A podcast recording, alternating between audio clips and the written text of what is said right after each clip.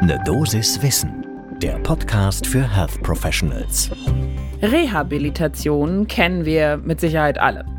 Aber habt ihr schon mal was von Prähabilitation gehört und was das genau sein soll? Guten Morgen und willkommen zu Ne Dosis Wissen.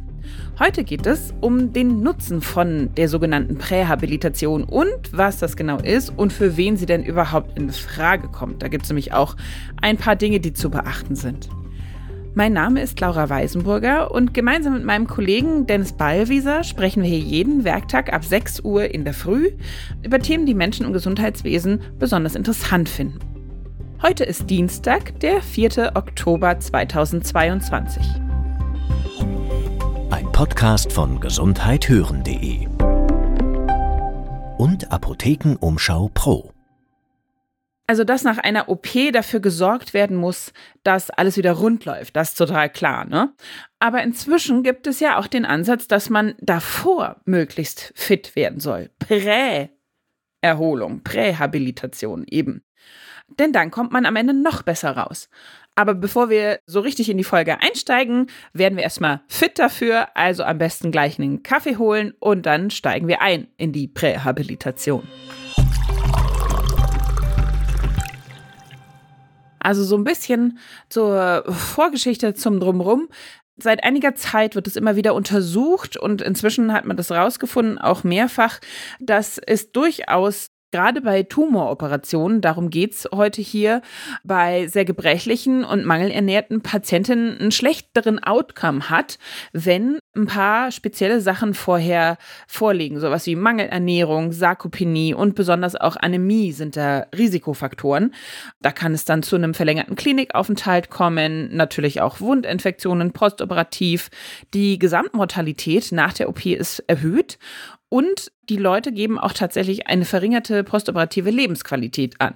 Jetzt stellt sich aber natürlich auch sofort die Frage, denn wenn man vor der Operation noch Zeit braucht, um vorzubereiten auf die OP, dann muss man die ja verschieben eventuell und macht das nicht was? Also habe ich da nicht ein schlechteres Outcome? Und da gab es auch schon Untersuchungen zu, nein, wenn es medizinisch vertretbar ist, dann kann auch bei einem Karzinom die OP leicht verschoben werden.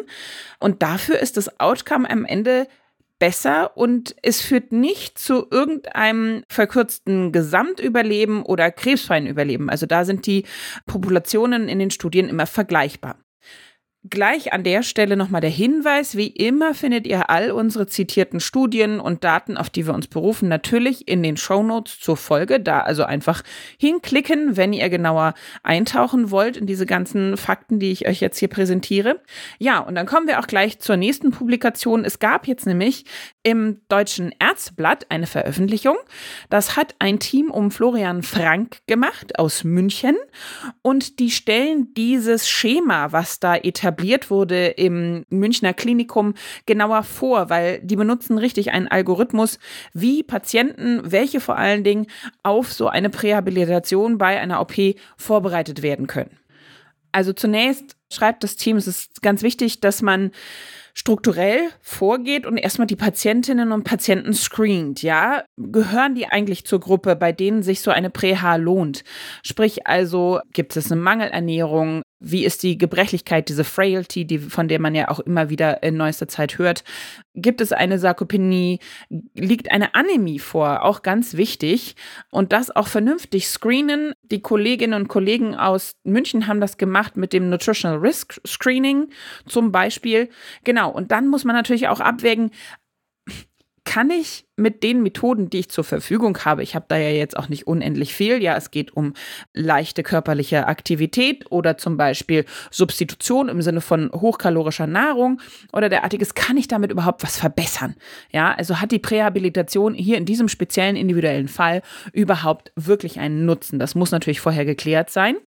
Und dann wird die individuelle Strategie entwickelt, wie kann man vor der OP das Outcome quasi schon vorher verbessern. Und dafür brauche ich dann ein paar Sachen. Habe ich schon gesagt, also Anämie, aber auch ein Serumalbumin spielen eine Rolle bei dieser Prähabilitation. Also es wird die Serumalbuminkonzentration gecheckt ist die deutlich erniedrigt, sprich also unter 30 Gramm pro Liter, dann ist es ein Prädiktor für postoperative Komplikationen. Da kann ich schon mal wissen, oha, da muss man genau drauf gucken. Und auch bei natürlich erniedrigtem HB-Wert, also einer vorliegenden Anämie, habe ich einen Risikofaktor, dass die Patienten, Patientinnen nach der OP länger im Krankenhaus bleiben. Was hat jetzt das Team gemacht, vorgeschlagen? Wie gehe ich dann vor?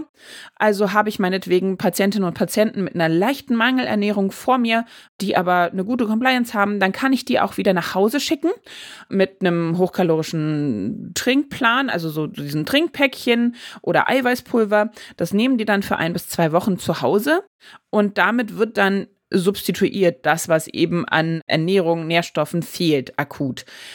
Sollte diese Mangelernährung doch deutlicher sein, dann kann man erwägen, okay, nehme ich vielleicht schon stationär auf, wir führen eine parenterale oder auch sogar eine zentralvenöse Ernährung durch, das könnte möglich sein.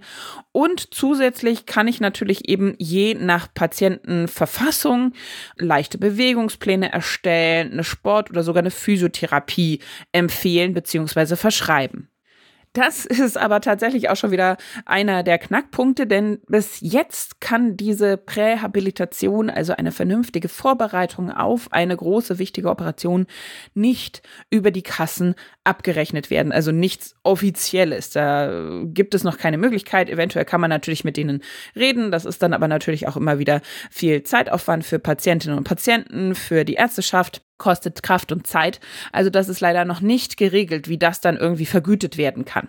Und dann natürlich die große Frage, ja, bringt's denn was? Und da gibt es jetzt speziell zu dem Fall, sagen wir mal, eben Malignome, kolorektale in dem Falle. Da wurde eine Studie durchgeführt in den Niederlanden, die war prospektiv, single-blinded, weil äh, natürlich der eine Teil wusste natürlich, was er tat. Also wenn ich in Patienten, Patientinnen eine Ernährungstherapie verschreibe, dann weiß ich darüber Bescheid. Aber die Patientinnen oder Patienten wussten nicht, in welchem Arm sie sind, was der Rest sozusagen bekommt. Das waren leider nicht so wahnsinnig viele, die da mit integriert wurden in diese Studie. Das waren nur 57 Patientinnen und Patienten, aber auch in dieser eher kleineren Gruppe konnte man schon sagen, ja, die Rate der Komplikationen war in der Prähabilitationsgruppe doch deutlich niedriger, nämlich nur N12, als in der sogenannten Usual Care Group. Da waren es gleich mal doppelt so viel, nämlich 21. Und wir haben auch noch mal mit einem Experten zu diesem Thema gesprochen. Dieses Mal mit Professor Baumann. Er ist Sportwissenschaftler und Leiter der AG Onkologische Bewegungsmedizin an der Uniklinik in Köln. Und er sagte, ja, ja, wir haben da schon persönliche, aber auch in den Studien Erfahrungen gemacht, dass solche prähabilitativen Interventionen vor Operationen wirksam sein können. Man muss aufpassen, was man da genau betrachtet. Nicht alles ist gleichwertig zu betrachten, nicht alles ist auf alle Patientengruppen gleich anwendbar. Bewegungstherapie, auch Education, Psychoonkologie, all das spielt damit rein. Da gibt es unterschiedliche Erfahrungen zu und auch unterschiedliche Evidenz. Und da betonte er auch, diese Evidenz, da braucht es einfach noch mehr. Ja, ihr habt ja bei der kleinen Studie aus den Niederlanden schon gemerkt, okay, die Zahl ist da jetzt nicht fürchterlich hoch. Da muss noch besser untersucht werden, wie viel Nutzen ziehe ich da wirklich draus. Als Fazit kann man aber zusammenfassen, ja, Prähabilitation gerade in der onkologischen oder onkologischen Chirurgie kann sinnvoll sein, um eben das postoperative Outcome zu verbessern, teilweise deutlich zu verbessern. Die Evidenz braucht noch ein bisschen mehr davon. Ja, also da können noch Studien durchgeführt werden. Und wichtig ist zu wissen, das wird noch nicht von den Kassen übernommen, aber ich denke mal, da ist es eben auch so ein self-fulfilling prophecy Ding. Also wenn ich dann die Evidenz habe, dann kann man auch am ehesten damit argumentieren, okay, bitte, jetzt haben wir hier das Beispiel, es ist wirklich von Nutzen für Patientin oder Patient. Bitte übernehmt dann auch die Kosten dementsprechend. Das war eine Dosis Wissen für heute. Und wenn ihr Fragen zu einem speziellen Thema habt oder Themenvorschläge, wenn wir hier mal was Spezielles besprechen sollen, dann schreibt uns da doch mal gerne. Wir freuen uns sehr über Post. Die E-Mail-Adresse ist alles zusammen und klein, eine Dosis Wissen at apotheken-umschau.de. Ein Podcast von gesundheithören.de und Apothekenumschau Pro.